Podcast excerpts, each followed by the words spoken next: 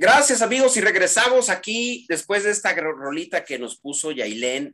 Gracias, gracias Yailén, la verdad. Y continuamos aquí en Sangre Rojiblanca. Agradecerle a Aris Hernández que estuvo aquí en este primer bloque en la entrevista. Buenísima entrevista, nos faltó mucho más tiempo para poder platicar con él de muchos más temas, pero vamos a continuar porque tenemos información que darles acerca de pues el fútbol de Guadalajara, lo referente al fútbol femenil, lo referente al fútbol aeronil y bueno, pues vamos a comenzar con el programa. Vamos a seguirle con lo que tenemos aquí para ustedes preparado. Y me quedé contigo, mi estimado Mauricio.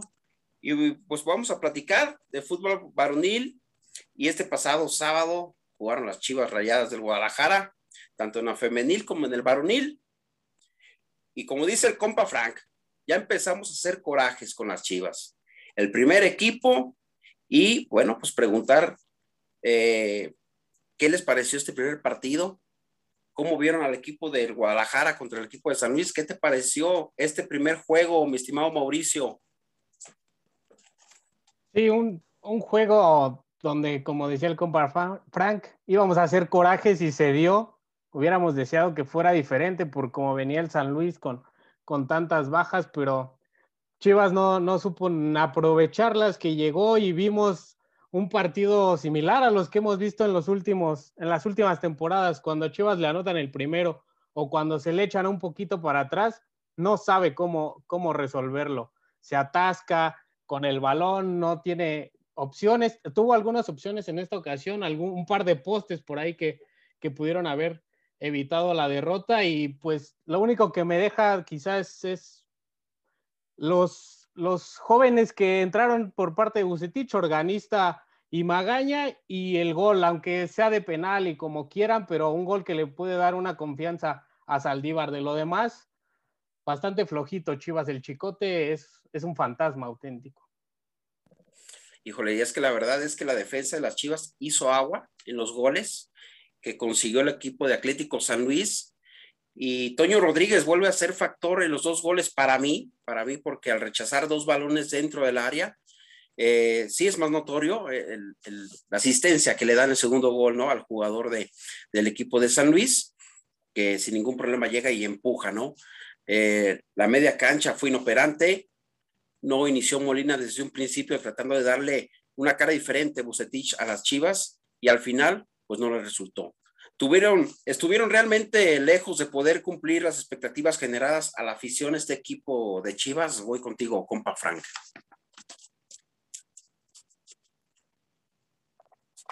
Sí, fíjate que el, el, gran detalle es que esto ya se ve venir. Mi teoría cada semana va a ir avanzando de que Bucetich no llega al Clásico Nacional. Eh, un gran detalle, o sea, no inició Molina, qué bueno, ¿no?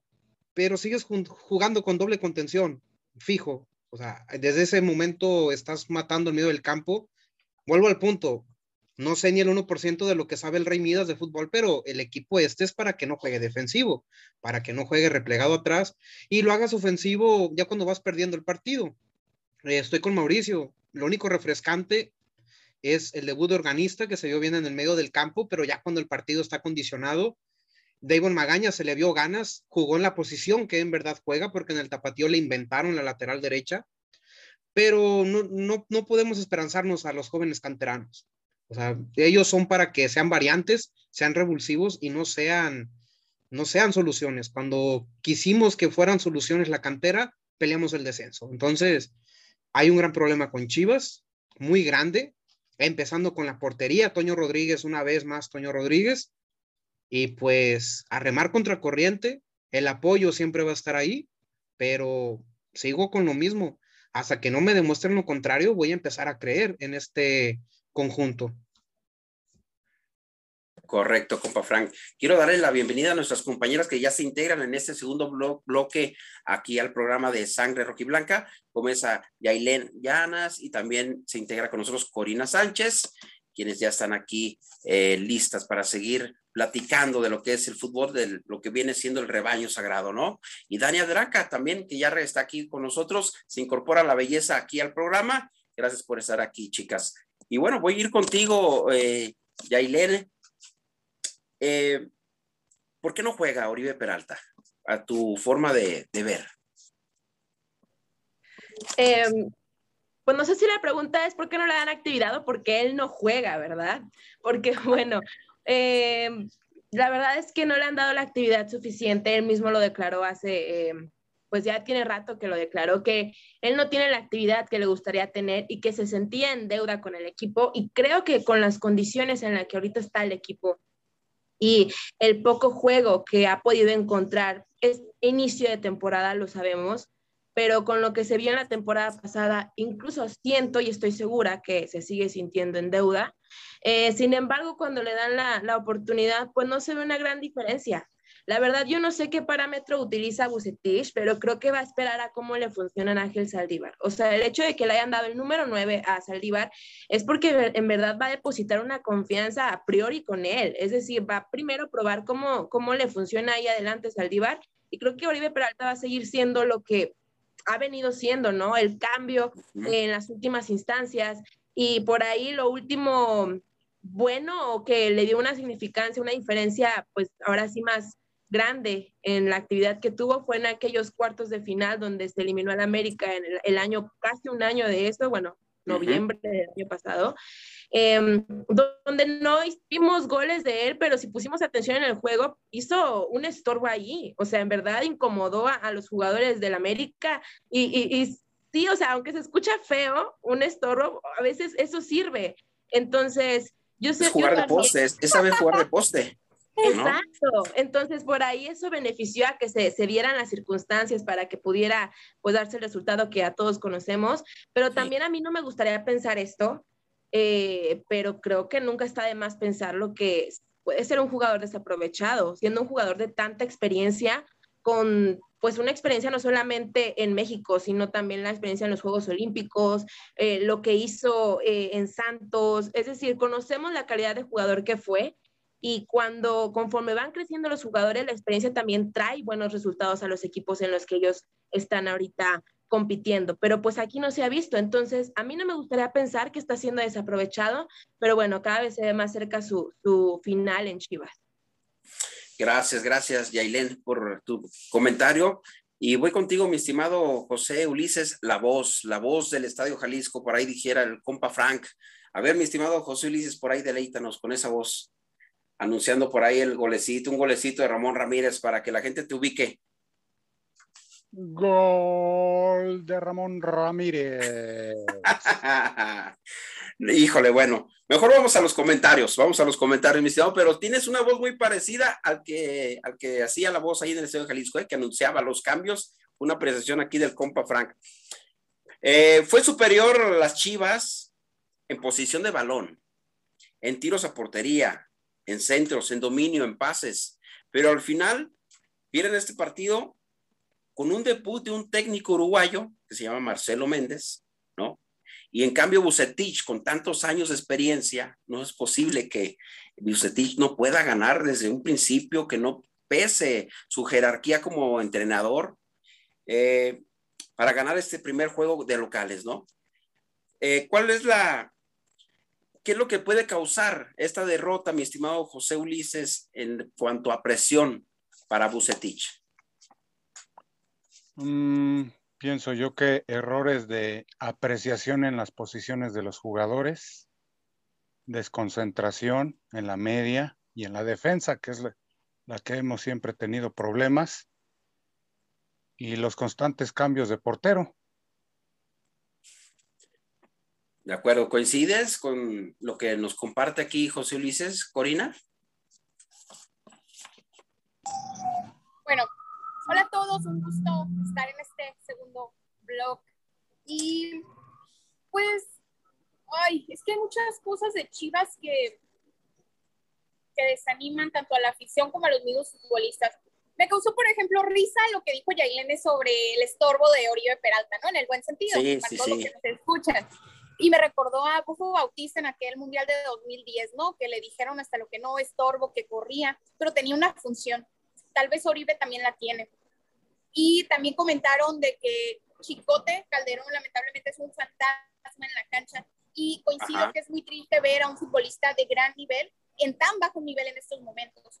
pero más allá de la técnica de, analizar el funcionamiento, que existe el error de Toñito Rodríguez, que qué pasó a media cancha, que los errores de la defensiva, ¿qué les está pasando a los futbolistas? ¿Cuál es su motivación o la falta de motivación para tener ese funcionamiento, ese rendimiento tan bajo?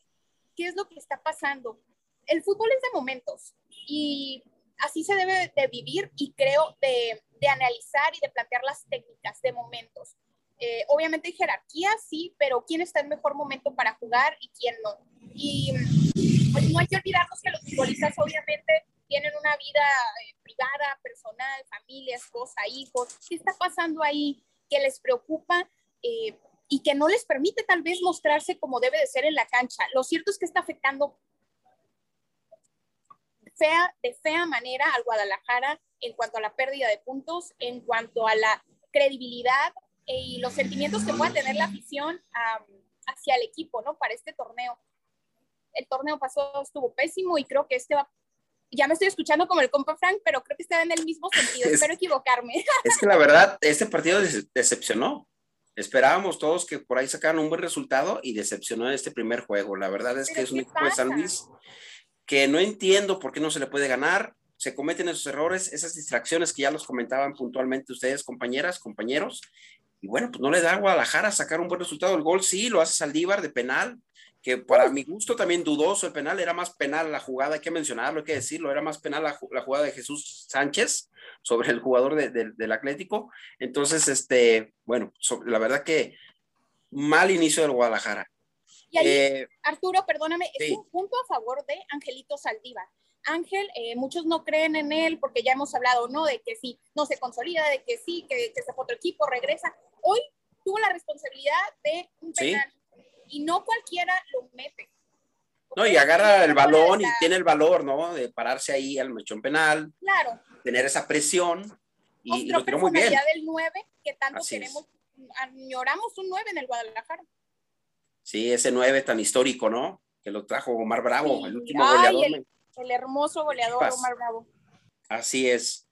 Eh, bueno, Vamos a terminar este bloque porque hay más información que, que, dar y vamos a seguir, vamos a irnos ahora al próximo partido que tiene el Guadalajara, porque el próximo partido se juega el viernes contra el equipo de Puebla a las 9.05 de la noche, 9.05 de la noche, el partido que podría, que podría ser a puerta cerrada por los contagios que se han dado incrementando con esta nueva eh, cepa, ¿no? Que se da de, de COVID.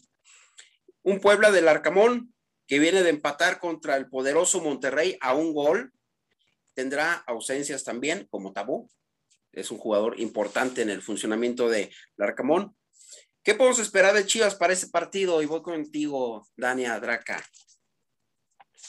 Híjole, pues mira, todo es incierto. Em, a mí me gustaría creer que va a haber un mejor planteamiento. Me gustaría creer que no va a estar Toño Rodríguez en la portería. Quiero pensar que los errores que, tuvo en este partido fueron suficientes como para que se le meta presión ahí, aunque bueno, si su presión se llama Raúl Gudiño, híjole, los dos ya han demostrado que uno no le hace competencia al otro. Entonces, para mí tendría que venir por ahí un cambio en la portería. Otra cosa, pues es un partido que en el papel San Luis era un rival mucho más sencillo de lo que es Puebla. Entonces, por ahí sí eh, a San Luis le pronosticábamos, no, pues Chivas le va a ganar 1-0, le va a ganar 2-1 o algo así, no, no quiero ni siquiera meterme en un pronóstico porque si Guadalajara juega como jugó el partido pasado, pues si empata, híjole, que se, que se alegren porque creo que hubo una serie de errores impresionantes. Ejemplo, en el primer gol, o sea, Piñuelas remata con total libertad, pero toda la libertad del mundo. Había, si revisas la jugada, después de que Toño rechaza, hay ocho jugadores de Chivas en el área y cinco de San Luis. O sea, ¿cómo es posible que llegó solito? O sea, ¿cómo perdieron tan rápido las marcas? Segundo gol, lo mismo, tres de Chivas contra dos, y eso que no estoy contando a Toño, que pues al final resultó que hasta asistente de goles es. Pero Sí, es correcto, sí, sí, sí. Sí, entonces. pasaste, Ahora sí. Pues es que le dejó ahí muertita el balón para que la empujara nada más. Sí, o sea- con Toñito, ¿eh? Pues no, sí. yo, yo lo único que puedo esperar es eso, un cambio en la portería y espero que pues que Bucetich deje de, de insistir en lo mismo, porque si haces la misma locura una y otra vez, no significa que vas a tener un resultado diferente. Entonces, por ahí creo que tiene que entenderlo ya. Y también esta directiva, porque si bien es cierto lo que dice el compa Frank, de que cada vez peligra más el puesto de, del X-Ray Midas y todo lo que tú quieras, pero también esta directiva se ha visto bastante tibia con él. O sea, le ha aguantado demasiado y le ha aguantado un torneo pasado para el olvido porque el, el torneo anterior a ese clasificó a Chivas. Entonces, yo sí espero que hayan hablado fuerte con él también y que haya un cambio grande de un partido a otro. Híjole, me voy a guardar. Esa es una última pregunta que tengo, se la voy a guardar ahí al compa Frank. Pero voy contigo ahorita, mi estimado Mauricio. ¿Cuál es tu pronóstico para el próximo partido contra el equipo de Puebla? Pues como han comentado todos los compañeros, no se ve muy alentador. Me parece que podría ser una victoria de Chivas. Yo sigo confiando en que puede ganar por la mínima. Esperemos ver un cambio de actitud, por lo menos en los jugadores, porque de- del medio campo en adelante todos caminando. El Bucetich tuvo el gran problema de que puso a Calderón atrás de Saldívar en una posición que desconoce totalmente. Estuvo perdido el primer tiempo, no sabía no sabía ni qué estaba haciendo, no agarraba balones, entonces esperemos ver un cambio, que Molina juegue porque en el juego aéreo en las dos porterías prácticamente es el único que te compite, entonces espero que juegue y veo una victoria de Chivas, vamos a confiar. Ojalá, ojalá que llegue esa primera victoria en Puebla. Y voy a dejar esa última pregunta para el compa Frank y te quiero comentar, por ahí se rumora, surgió el rumor muy fuerte el día de ayer de que podría llegar el jugador de Cholos, que está ahorita libre, que estamos hablando de Jonathan Orozco, ante esta eminente baja de juego de Toño Rodríguez, de Gudiño, que no se confió en Gudiño, aunque subieron a tal Rangel al equipo, que puede estar ahí como un tercer portero, la opción, el mismo este, comandante Jiménez. ¿Qué tan viable crees tú, mi estimado compa Frank, que pudiera llegar este, eh, esta alta para el equipo de Guadalajara? ¿Qué tal? Pues muy, muy, muy difícil. ¿Qué onda con el rumor? Eh, un periodista que sigue muy de cerca el rebaño sagrado, como Gabriel Tamayo, soltó la info de que. Jonathan Orozco pretende ir a Chivas porque sabes que Chivas es una catapulta muy grande en selección y quiere el puesto uno ante. Talavera, ante Ochoa, Hugo González y demás, ¿no? Hay un detalle importantísimo con, con Jonathan Orozco, se llama sueldo, cosa que Chivas no puede, no puede pagar un sueldo ahorita cuando ya pagas lo de Oribe, pagas lo de Pollo, pagas lo de incluso Toño Rodríguez con una renovación de contrato ahí paupérrima que hubo por parte de manejo de directiva. Y pues pide a Gudiño también, ¿no? Bueno, en el rumor se dice que Cholos está interesado en Raúl Gudiño. Hay que comparar las edades. Obviamente, Jonathan Orozco se me hace un muy buen arquero que también ha cometido unas pifias muy grandes y hasta más grandes que las de Toño Rodríguez, ¿eh? O sea, siendo objetivo a, a un Toño Rodríguez que jamás me gustado para Chivas, pero tampoco lo voy a liquidar, ¿verdad? Pero Jonathan Orozco sí, sí nos haría un parote, pero no, no viene.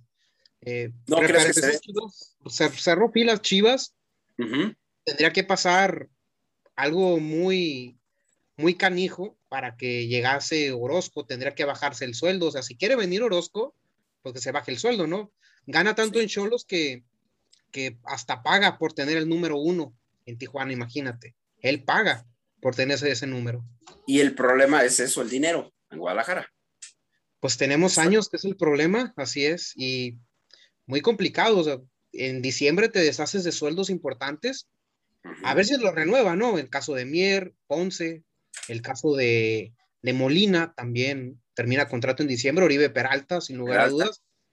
Ahí es donde se abrió una ventana, pero en este torneo ya complicadísimo que, que llegase alguna incorporación. Hay posibilidad, ¿eh? El rumor ahí está.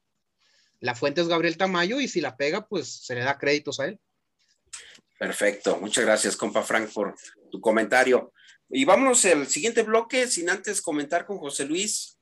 Eh, el equipo de Guadalajara, José Luis, es un equipo que sufre a balón parado, que la temporada pasada le metieron 10 goles a balón parado a este equipo de Guadalajara, que no tuvieron la pretemporada, no trabajaron con Bucetich, el sistema defensivo. ¿Qué pasa realmente? Para ti, ¿qué crees que está pasando, mi estimado eh, José Ulises? Pues mira, yo no sé si estén en la misma sintonía los el entrenador y los jugadores, pero yo sigo peleando el mismo tema de la actitud y los, y los malos hábitos que tiene, tienen los jugadores y la falta de eh, enérgica de, de Bucetich, porque siempre ha sido de esos entrenadores que no grita. Imagínate, voltea los papeles, pon a Ricardo, Peleas, a Ricardo Peláez como entrenador y pon como directivo a Bucetich. ¿Crees que funcionaría? Muy complicado. Es muy complicado que funcionen con estos dos, la verdad, para mí. Yo creo que, no sé. Oigan, Arturo, está lo que dice José Ulises. Sí. Eh, tal vez Adelante. se habló mucho cuando llegó Bucetich, que era de la vieja guardia, ¿no? Que ya tenía un estilo obsoleto, que se echa para atrás, que sí, fue el rey Midas o sigue y será, pero ya, hasta ahí, que ya debería de, de asumir otro modelo eh, táctico para el equipo de Chivas. A lo mejor puede ser que ya no se entienda a su edad, no sé qué piensen ustedes con futbolistas jóvenes, con otras ideas, que el fútbol ya es distinto en cuanto a todo, ¿no? Lo comercial, la importancia que se le da esto a lo mediático. Puede ser eso, que Bucetich ya no tenga tanta, o los futbolistas, alguna empatía con... O, las ganas, o las ganas de querer sobresalir, no sé, es que de repente, Corina, por eso me quedé así en shock, porque realmente no le veo esa hambre a estos este, jugadores, a esta directiva, a este técnico, que se me hace mucho lo que se invirtió en principio y que no dio resultados. Entonces todo eso de repente pues te deja en choco porque dices, ¿cómo es posible que este equipo Guadalajara, el más popular, más querido, más mexicano de toda la liga, ¿no? Con una gran afición, pues no te da resultados y luego tuve una pretemporada pues guapérrima entonces, ¿en qué trabajaron?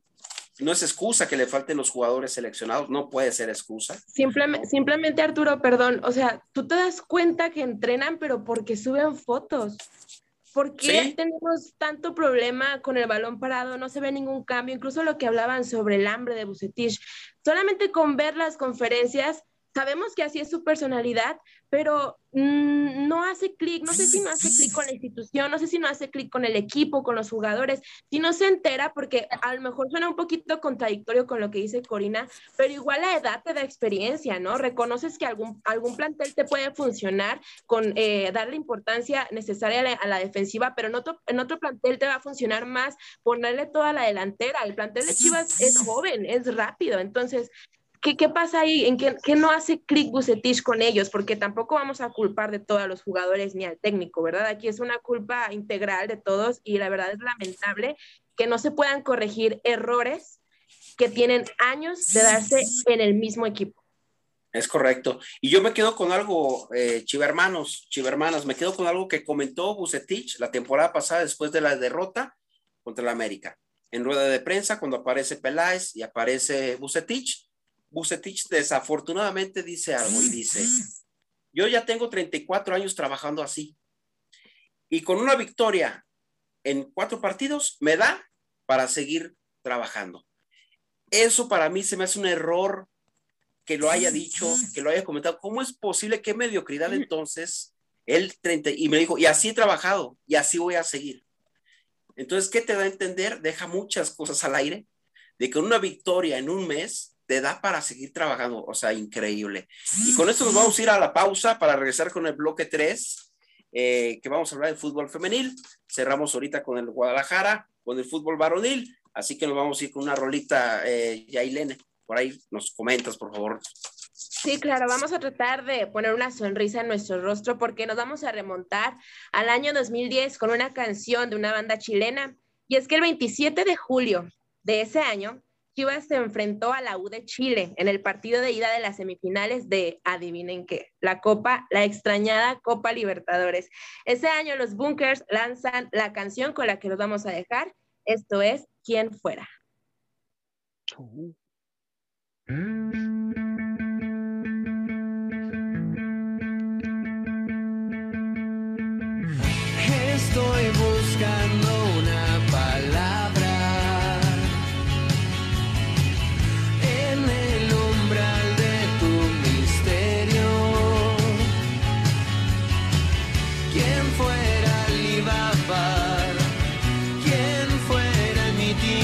Mítico Simba? ¿Quién fuera un poderoso sortilegio? ¿Quién fuera encantador?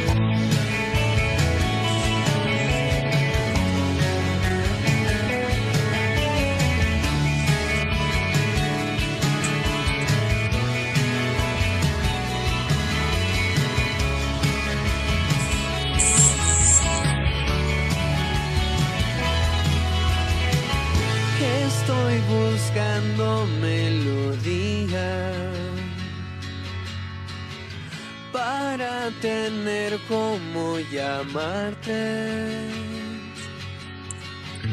¿Quién fuera Ruiseñor? ¿Quién fuera Lennon y McCartney? Siendo Garay, Violeta, Chico Buarque. ¿Quién fuera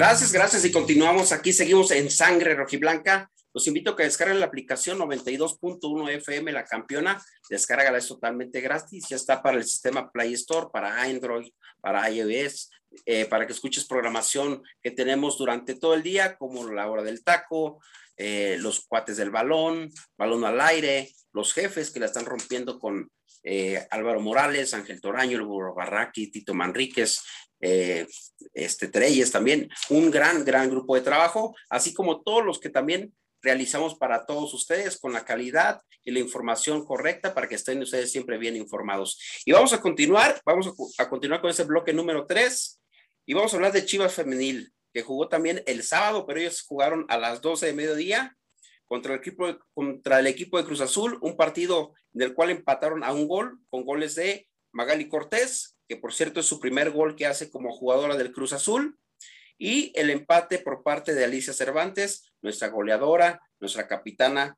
de las Chivas. Eh, ¿Qué te pareció este partido, eh, compa Frank? Fue, un- partido un poquito accidentado, muchas fallas de, de Chivas en la ofensiva, pero se le ve, se le ve el equipo. Por ahí fue el error de Blanca Félix, tampoco la vamos a, a liquidar, aunque creo que la mayoría está de acuerdo de que Celeste Espino ya debería ser la titular en ese torneo, pero el que busca encuentra. Chivas estuvo siempre maniatando la defensa celeste del Cruz Azul y cayó el gol de Licha Cervantes a final de cuentas, último minuto. Pero es, es lo contrario al varonil. O sea, aquí hay un equipo, aquí hay comunión, aquí hay ganas, aquí hay calidad, aquí hay todo. Sí, se esperaba la victoria ante Cruz Azul ahí en la Noria, pero creo que la femenil eh, le puedes poner marcadores adversos y aún así se sabe sobreponer. Así que nada que recriminarles a las chicas en este empate. Correcto. Un empate de últimos minutos. Voy contigo, Corina. Eh, ¿Qué te pareció el partido? ¿Cuál es tu análisis de este partido? Yo estoy muy contenta, la verdad, porque Caro Jaramillo y Licha Cervantes siguen haciendo mancuerna. Siguen eh, muy, muy, muy enérgicas. Hubo varias jugadas de gol, Licha, por ejemplo, y Caro tuvo muy buenos pases en- desde media cancha, sobre todo del lado derecho, donde encontró ahí varios espacios y me encantó.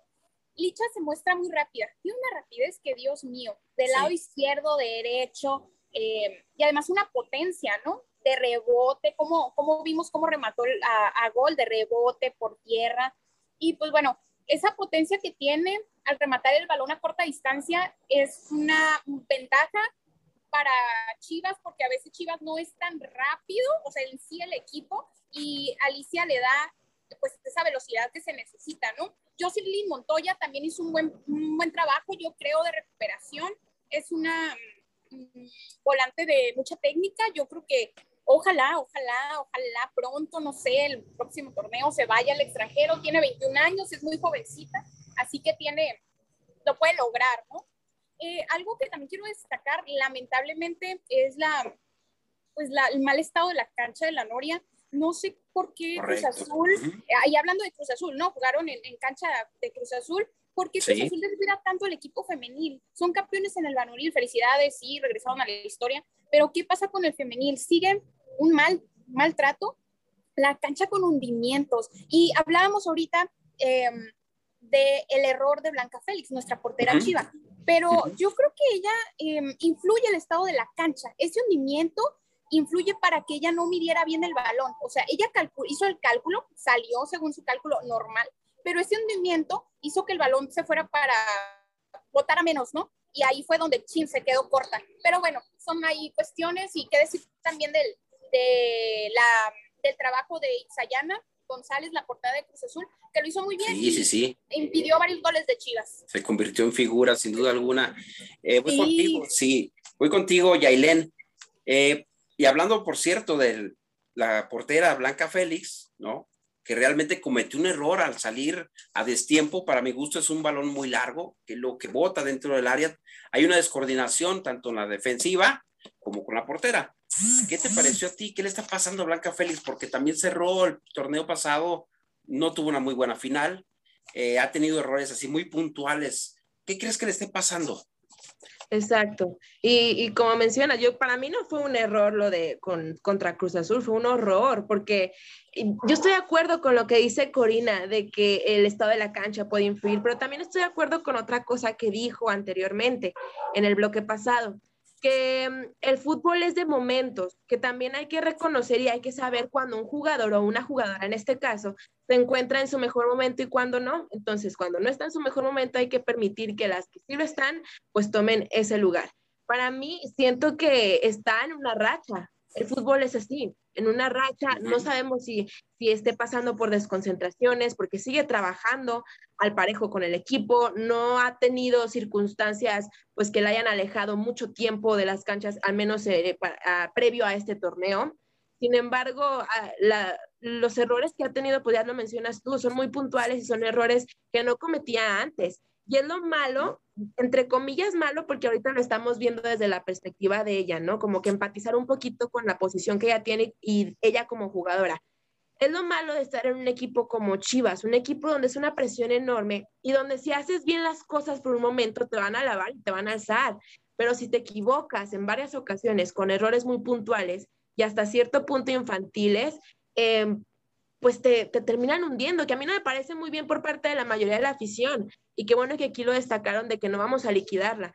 Pero sí creo que es, es una presión enorme la que hay de sentir y también de eso Sí, eh, provoca que de un error vengan más errores, ¿no? Esta misma presión. Yo creo que es un, un problema de, de- de distracción, de, de presión por, por la, la condición en la que se encuentra, pero también, pues, ah, ya lo mencionaba el compa Frank, el darle, eh, podría ser una oportunidad perfecta para darle a Celeste Espino esta titularidad que ya viene mereciéndola desde hace algunos, eh, pues, ya algunas fechas.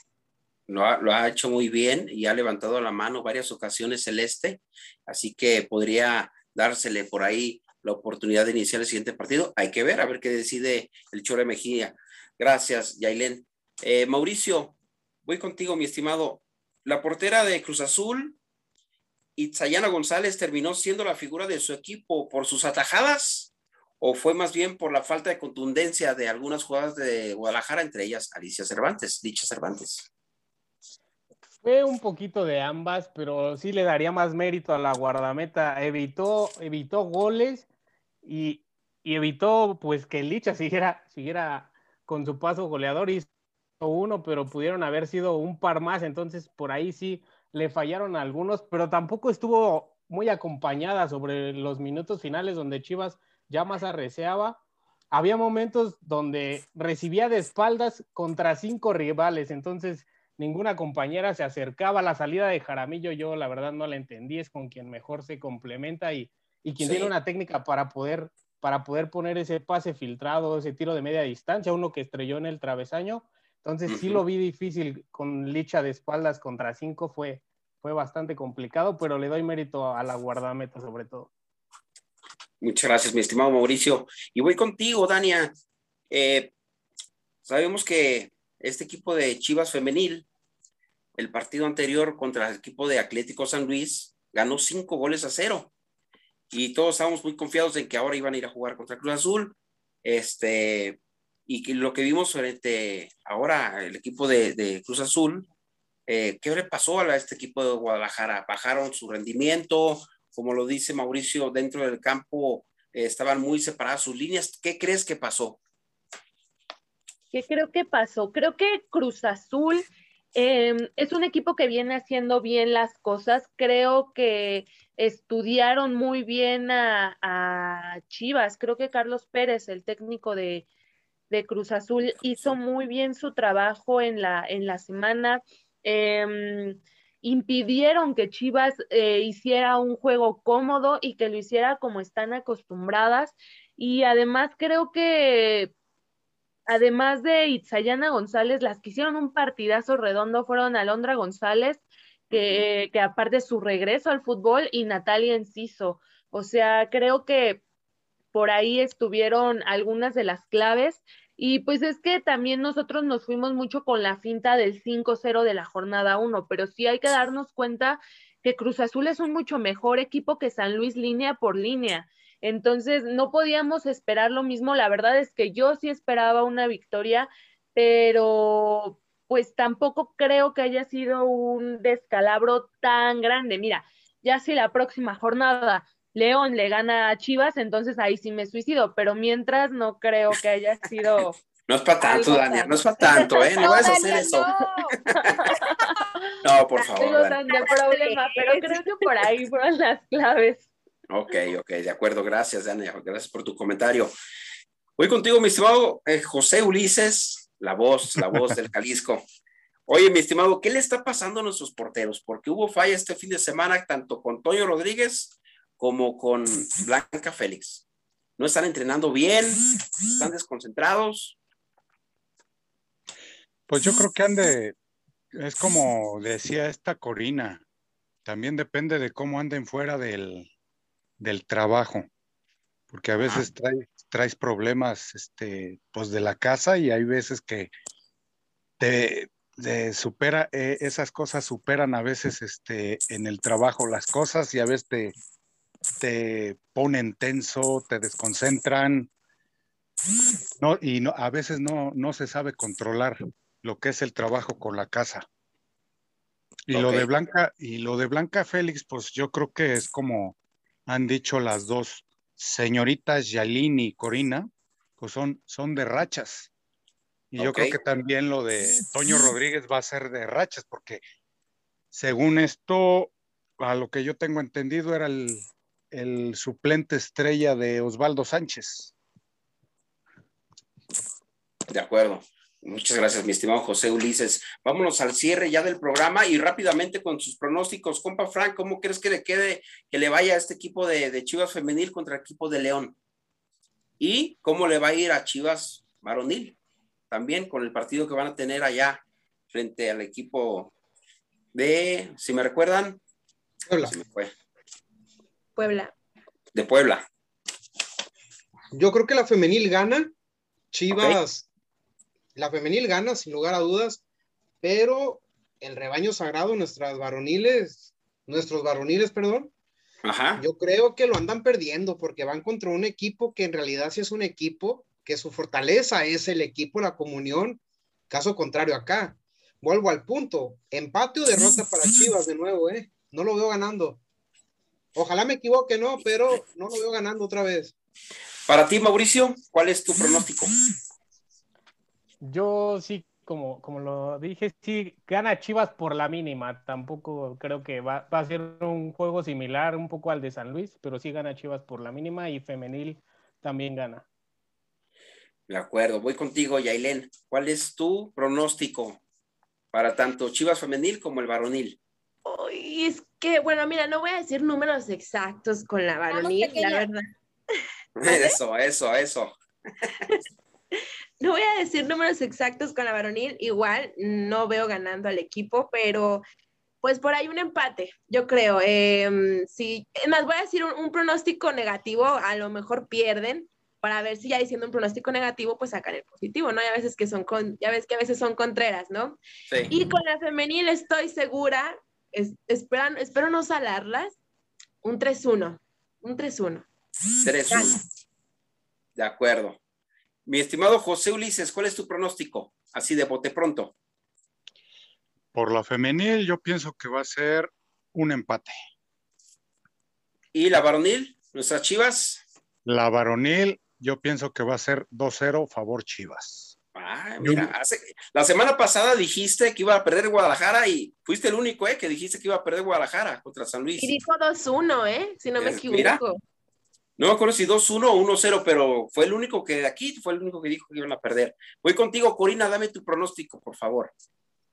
Voy empate varonil y gana Chivas femenil. Perfecto. Voy contigo, Dania, con tu pronóstico. Igual gana Chivas femenil y la varonil, pues que, que gane también. A ver qué. De acuerdo. Bueno, pues Todos queremos que ganen. todos queremos que ganen. Yo les quiero agradecer, dar las gracias por estar con nosotros estas dos horas. Tuvimos en el primer bloque la entrevista con Aris Hernández y bueno, ahorita desmenuzamos así rápidamente lo que vino siendo la jornada 1 y la jornada 2 del fútbol, tanto femenil y varonil. Los esperamos en nuestra próxima emisión aquí en Sangre Rojiblanca. Yo soy su Arturo, su compa y amigo Arturo Vázquez, el tocayo. Compa Frank, tus redes sociales, por favor. Sí, claro, con gusto. Es Fútbol Tuber en Instagram y también en YouTube. Así sin falla, Fútbol Tuber. Fútbol Tuber. Ahí tenemos con tu preciosa, hermosa princesita. Ahí está. Corina, tus redes sociales, por favor. Facebook, Twitter, en Instagram, Corina Sánchez S. De acuerdo. Dania, ¿nos das tus redes sociales también? Twitter, Instagram y TikTok, arroba díganme Dani. De acuerdo. Yailén, tus redes sociales, por favor. Twitter, ya-lene y e Instagram y TikTok, ya.muchi. Que por cierto, ahí en TikTok, qué bárbara, ¿eh? ¿Cuántos seguidores tienes? Ya te estoy siguiendo. No, hombre, la estás rompiendo ahí en TikTok. Muy bien. Mi estimado Mauricio, tus redes sociales. Yo tal cual, Mauricio Ruiz, ahí me pueden. Perfecto. Mi estimado José, José Ulises, tus redes sociales. Aunque son largas, pero ahí van. Échale pues. Odiseo School-73 en Twitter, Metal Deportivo de Odiseus con doble S en, en Odiseus en Instagram y Ulises School Racing en TikTok. Ok, muchísimas gracias. Yo soy Arturo Vázquez, el tocayo, y me encuentras ahí en Twitter como Arturo Vázquez 3, en Instagram como Arturo Vázquez 12, y bueno, fue un gusto poder estar aquí con ustedes. Síganos en el siguiente martes a las 4 de la tarde, los esperamos. Ojalá que tengamos por ahí un invitado, va a haber una sorpresa, ahí se los vamos a ir comentando. Muchas gracias, nos vemos en la próxima. Nos vamos, mi estimado Freddy en los controles, agradecer al gurú de los deportes y gracias.